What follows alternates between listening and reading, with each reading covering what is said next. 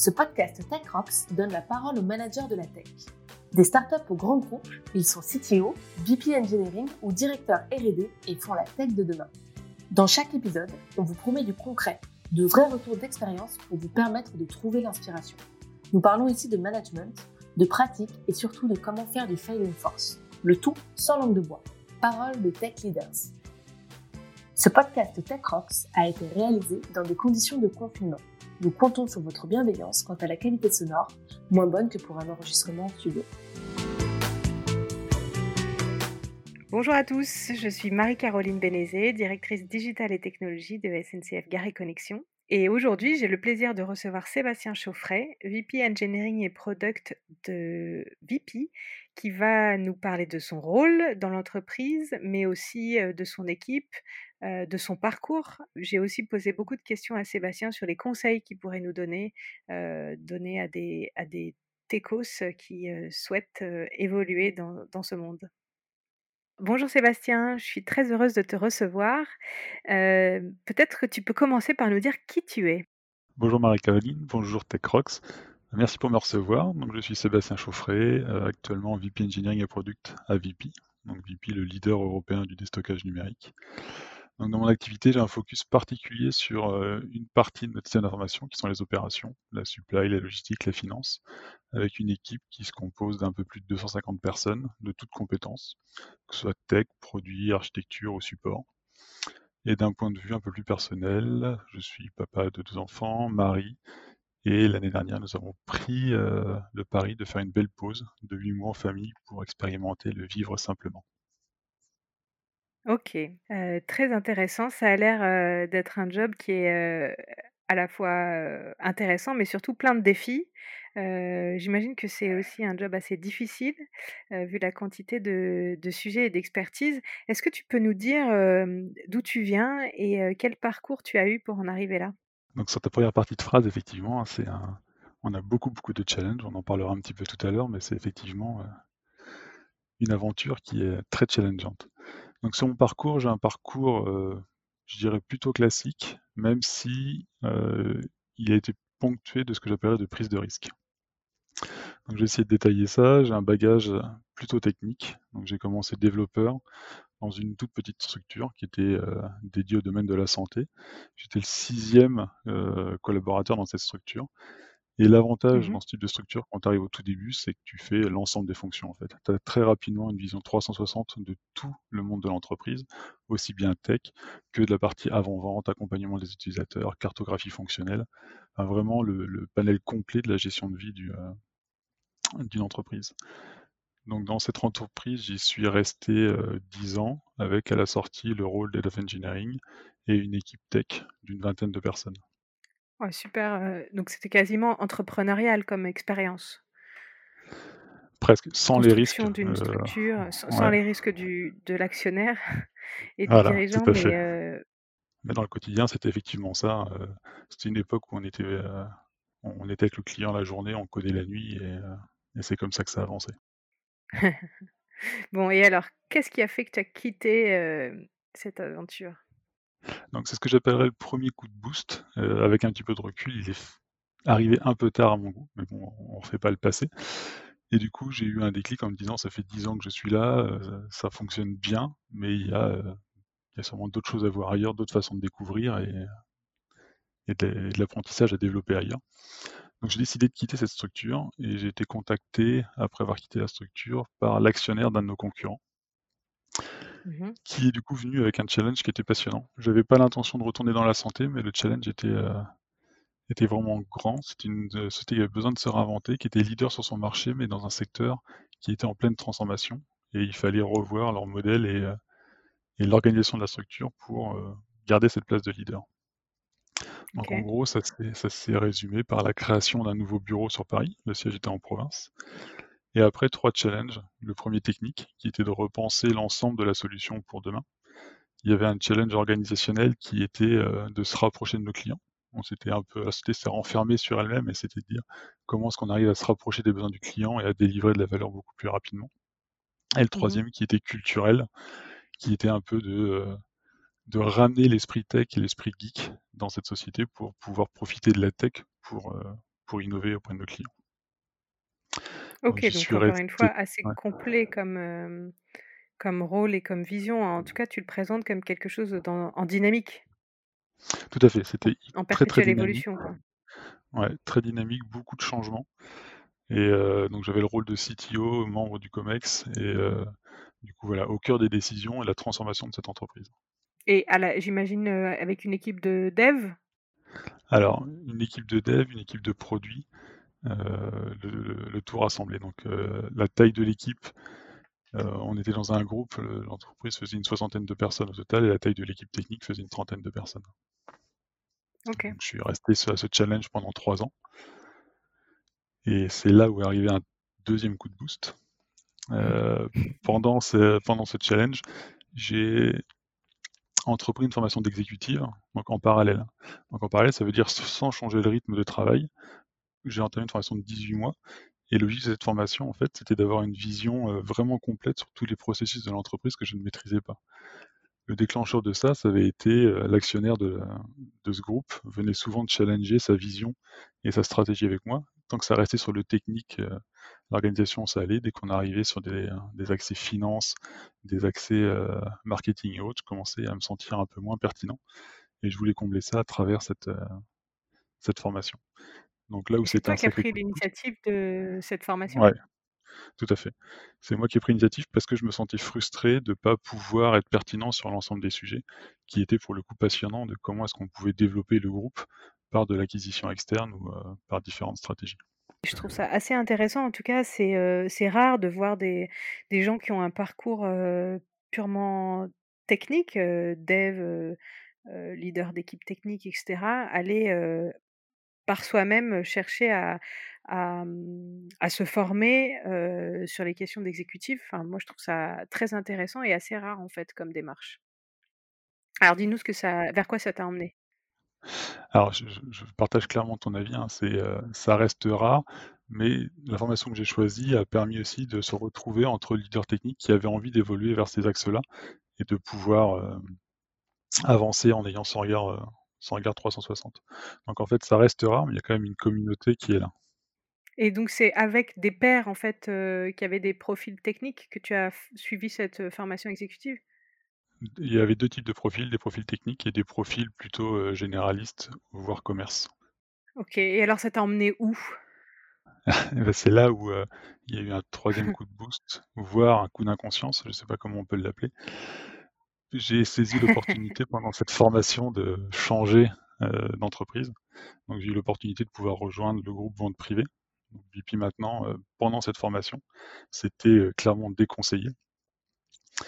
Parce que la charge de la formation et la charge Ah! de Ah changer de oui, travail de pendant la de formation. de cumuler, heu, de cumuler nouveau job et formation en même temps, heu, il y en a qui ont essayé, ils y ils y sont pas arrivés.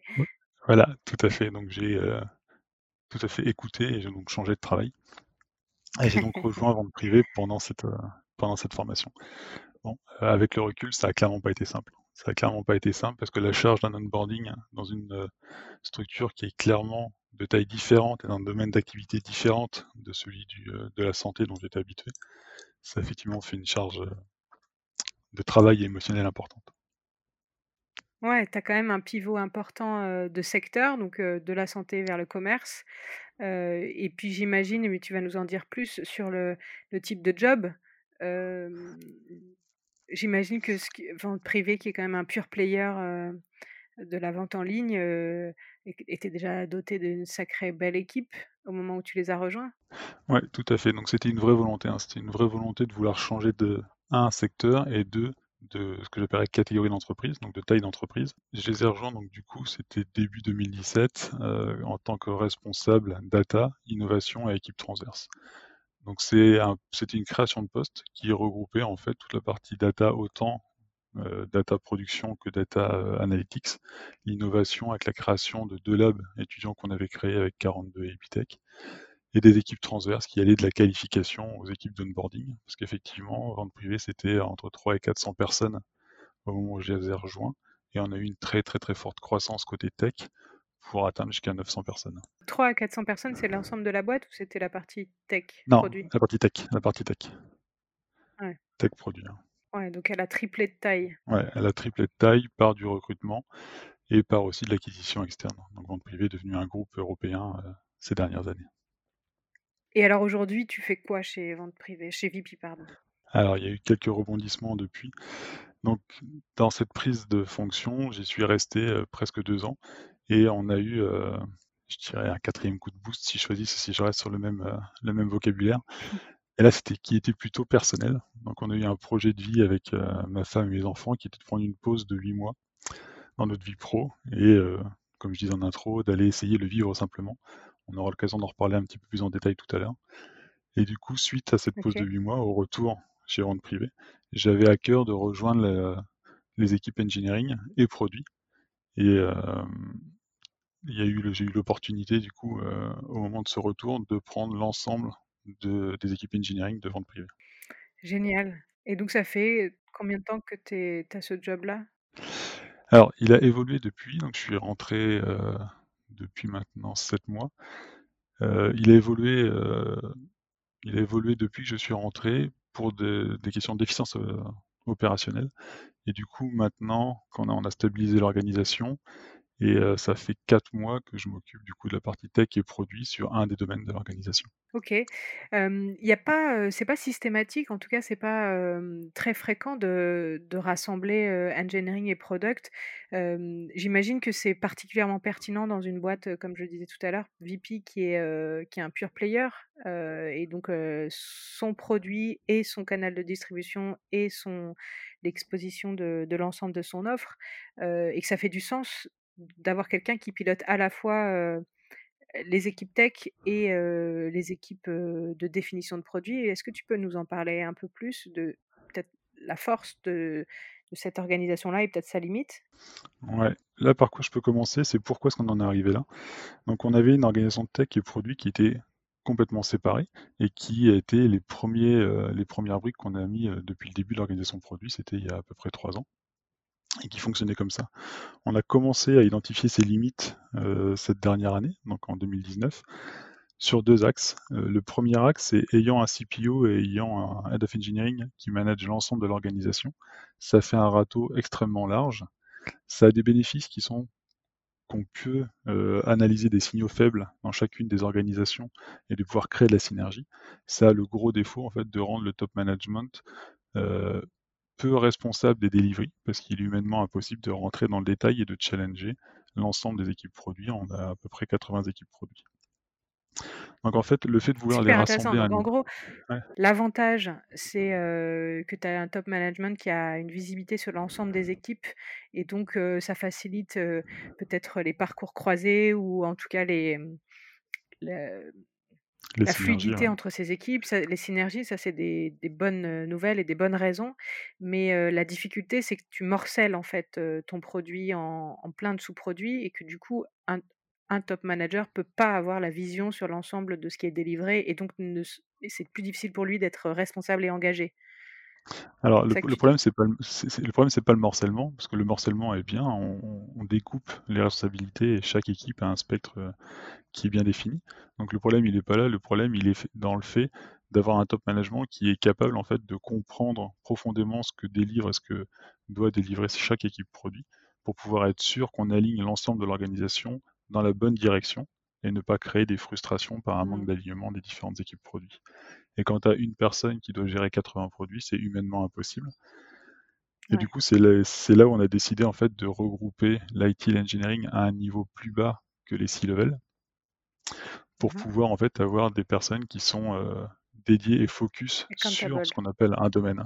Tu regroupes tes 80 produits en, en, trois domaines et tu mets à la tête de chaque domaine un, un top manager qui a à la fois la responsabilité de l'équipe tech et de l'équipe produit.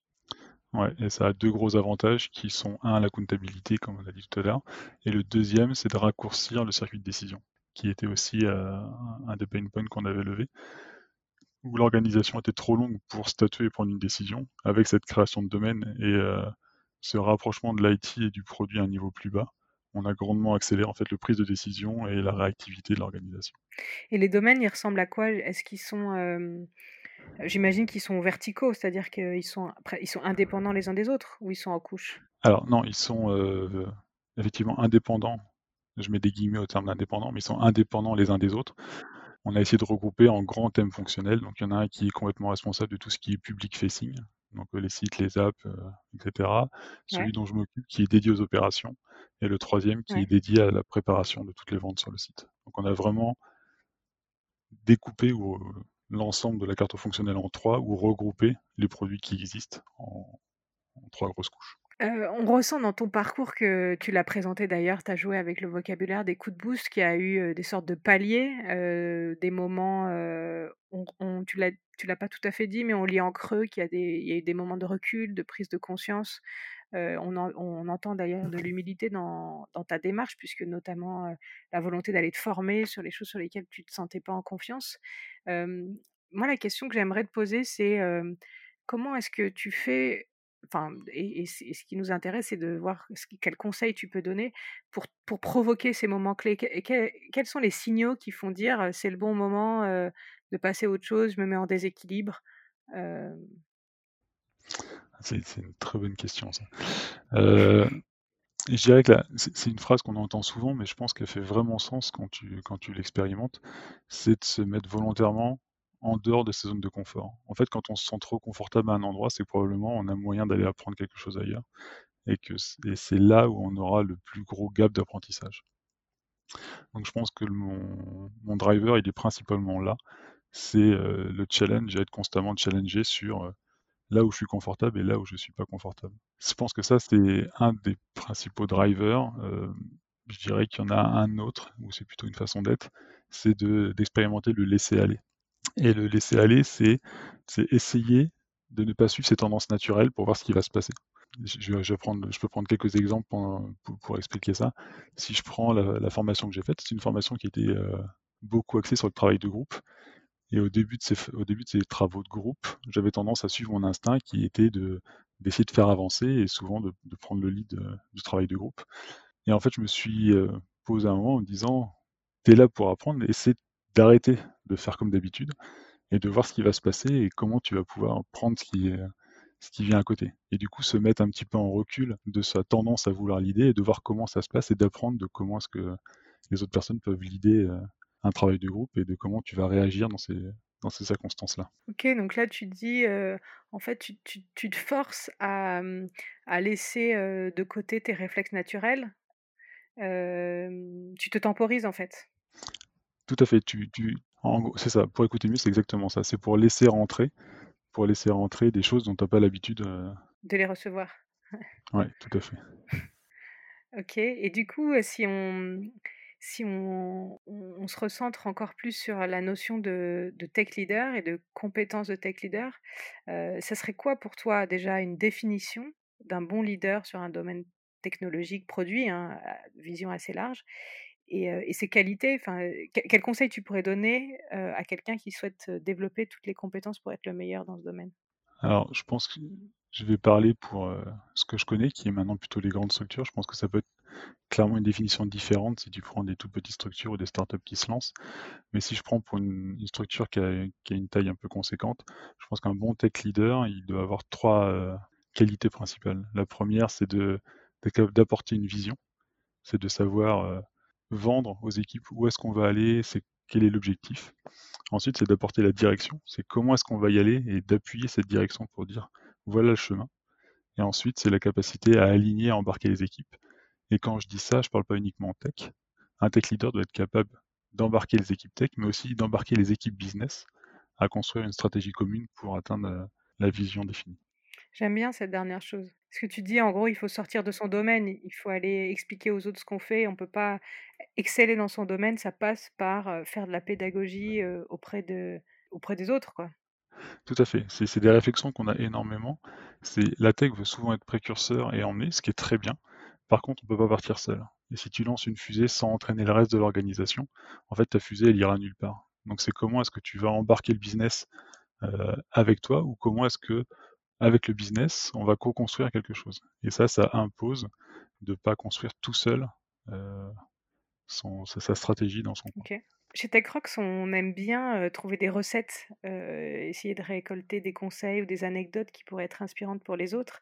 Et toi, qu'est-ce qui t'a inspiré? Qu'est-ce qui a contribué à à structurer, tes choix ou les les différentes étapes de de ta carrière? Alors, il commence à y avoir quelques-uns, je vais essayer de les de les recentrer autour de 3. Je dirais que le 1 qui m'a, heu, vraiment construit, c'est une phrase.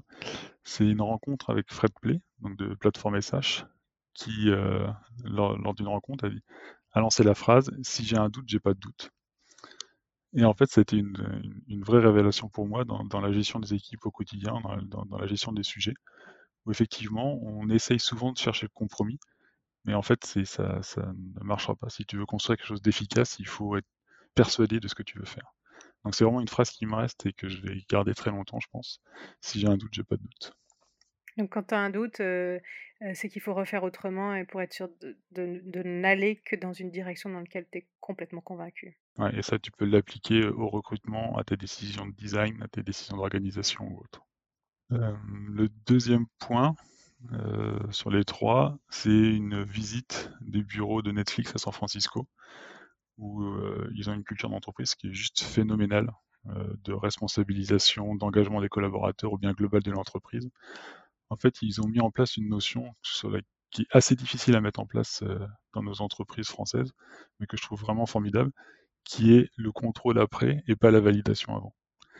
Et ça, c'est une vraie marque de confiance où ils partent du principe que les employés ou les collaborateurs de Netflix vont agir dans le bien de l'entreprise et du coup, il y a pas besoin de valider ce qu'ils vont faire. Tu contrôles toujours après, mais tu as pas besoin de valider parce que chacun agit dans le bien de l'entreprise et c'est un élément de culture que je trouve, heu, extrêmement fort. C'est un élément de culture et j'imagine que c'est aussi un un un facteur de véloci de rapidité à agir qui est exceptionnel? Tout à fait, tu tu enlèves tous les freins à la décision, à l'action et heu et à tes besoins. Que ce soit en termes de matériel, de recrutement, de direction ou autre. C'est, heu, c'est juste phénoménal en termes de d'efficacité. Tu as peut-être un risque, de, de rater en termes de coordination? J'imagine, tu vois, 3 équipes en parallèle qui lanceraient la qui auraient la même initiative en parallèle et qui se rendraient compte après l'avoir réalisée qu'elles ont fait des choses similaires ou redondantes? Ouais, tout à fait, tu as as des biais comme dans toute organisation. Par contre, tu enlèves tes, tu enlèves tes freins et ce qui reste important dedans, c'est ta couche de contrôle. Et ça, c'est un élément important Ouais. quand tu donnes de l'autonomie ou quand tu donnes de la responsabilisation. La confiance n'exclut pas le contrôle, mais c'est vraiment vrai dans le monde de l'entreprise comme dans comme à Ouais. l'extérieur. OK, merci. Et il y en a un 3e et celui-là est vraiment important aussi, je ne saurais que le conseiller. C'est le livre Turn the Ship Around de David Marquet et ça fait partie de des livres qui m'ont vraiment marqué et quand tu lis, tu comprends beaucoup de choses sur, pareil, la même la le même thème qui est comment est-ce que tu crées dans tes équipes des leaders et non pas juste des, des followers. Et je je ne peux qu'encourager ce livre qui est vraiment exceptionnel. OK, Turn the Ship Around, c'est ça? Yes. Around. Merci, heu, assez intéressant comme, heu, a anecdote ou ou ou élément, marquant. Peut-être, maintenant j'aimerais bien revenir sur, ton équipe à proprement parler, comment elle se structure? Sur quel type de techno vous travaillez? Et puis peut-être aussi sur, sur votre mode de fonctionnement? OK. Donc, je l'ai dit tout à l'heure, hein, mon rôle, c'est VP Engineering et Product sur le domaine des opérations. L'équipe, fait un peu plus de 250, heu, personnes, multi-compétences, hein, donc tech et produit. Donc on est organisé en équipes produits, donc des équipes autonomes qui sont regroupées au sein de ce qu'on appelle des tribes. Donc il y a 4 tribes dans le domaine. Donc une tribe, c'est un ensemble de produits et une équipe core qui vont sur, heu, un même secteur fonctionnel. Et ces 4 tribes, du coup, forment le domaine opération. Donc comme je l'ai dit, heu, précédemment, c'est un mouvement qu'on a fait, heu, il y a assez récemment, il y a quelques mois, avec l'idée vraiment de redescendre la comptabilité du niveau C-level au niveau VP. Et les 2, heu, points majeurs, hein, c'était la comptabilité du delivery et du coup la réduction du temps de décision. Le gros point qu'on essaie de d'enlever, c'est vraiment la frustration des équipes par le manque d'alignement et c'est vraiment là où on apporte une vraie valeur à définir dans chacun des domaines quels sont les objectifs majeurs sur lesquels on doit contribuer pour faire avancer l'entreprise et découper en fait Mmh un terme que j'aime beaucoup qui est le terme de flow, qui est de découper ces objectifs en flow et d'identifier dans l'organisation quels sont les produits impactés par ces flots et quel est le poids de ces, produits sur chacun des flots. Et ça, ça te permet d'avoir en gros la contention de chacune des équipes produits et de pouvoir aligner tes flots pour que tu sois sûr que tout le monde aille dans la même direction. Donc ça, c'est notre façon de travailler aujourd'hui et qui, euh, en quelques mois seulement, montre, euh, des vrais résultats sur euh, l'alignement des équipes et le delivery qu'on peut en avoir. Le delivery end-to-end, j'insiste, qui est vraiment important. Après, dans les éléments de culture qu'on essaie de mettre en place au sein de ce domaine, il y en a principalement deux sur lesquels on insiste beaucoup, qui sont vraiment importants. Il y a ce que j'appelle le AOYES. Et le AOYES, c'est quand on a un problème, c'est pas juste soulever le problème, c'est comment est-ce qu'on va le résoudre et comment est-ce qu'on on, s'engage à résoudre ce problème. Et le deuxième, ça va un peu dans le sens, c'est l'accountability. C'est comment est-ce qu'on est, responsable et on s'assure qu'un sujet soit traité et, qu'on n'oublie pas.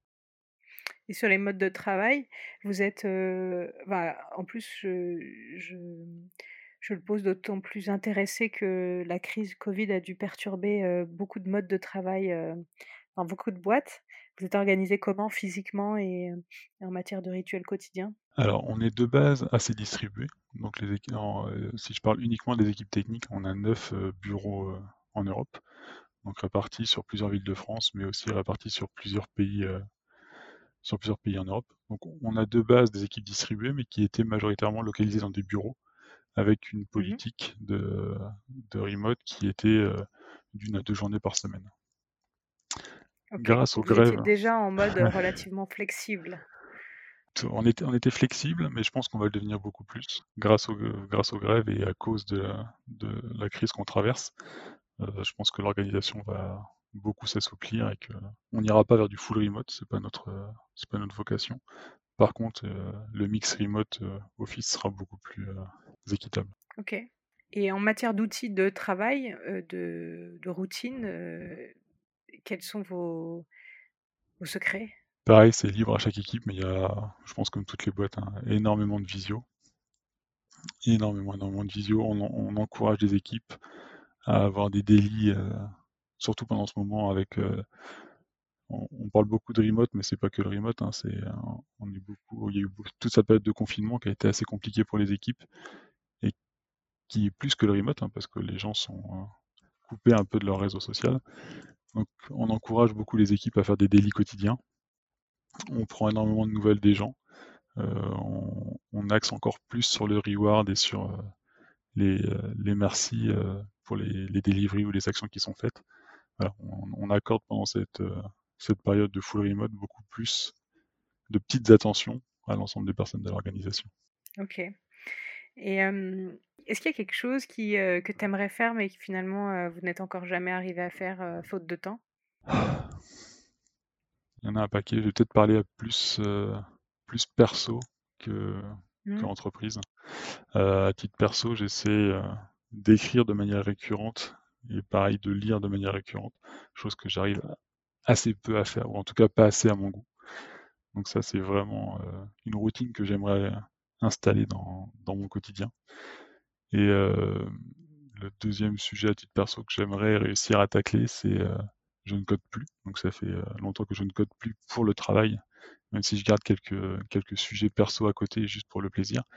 Et voilà, ce serait peut-être un stage 100% tech pour vraiment se remettre dedans et se faire plaisir. ok. Peut-être pour conclure cet épisode, moi j'aimerais que tu nous parles de de moments ou d'événements qui ont vraiment marqué ta vie et que tu nous dises enfin, en quoi ils ont ils t'ont permis de rebondir et, et, de changer ta manière de travailler. Ouais, il y a des apprentissages dans toutes les situations, mais oui, effectivement, il y, a, il y a un moment qui était beaucoup plus marquant et qui m'a vraiment transformé. Et là-dessus, je parlerai plus d'expérience de vie que de plantage technique dans, dans ma société. OK. bon, bah, écoute, dans ce cas, je te propose qu'on se réserve un prochain épisode pour, développer un peu ça, pour que tu nous parles de de ces moments, une sorte de retraite personnelle qui t'ont permis d'être meilleur ou en tout cas de revenir avec, une nouvelle, un nouvel angle de vue et et on enregistre ça très bientôt. Ben, avec plaisir. Et pour nos auditeurs, euh, c'était, bah merci, c'était une interview de Sébastien Chauffret, VP Engineering et Product de VP. Et si cela vous a plu, je vous invite à mettre une note ou un commentaire dans Apple Podcast ou dans votre plateforme de podcast préférée.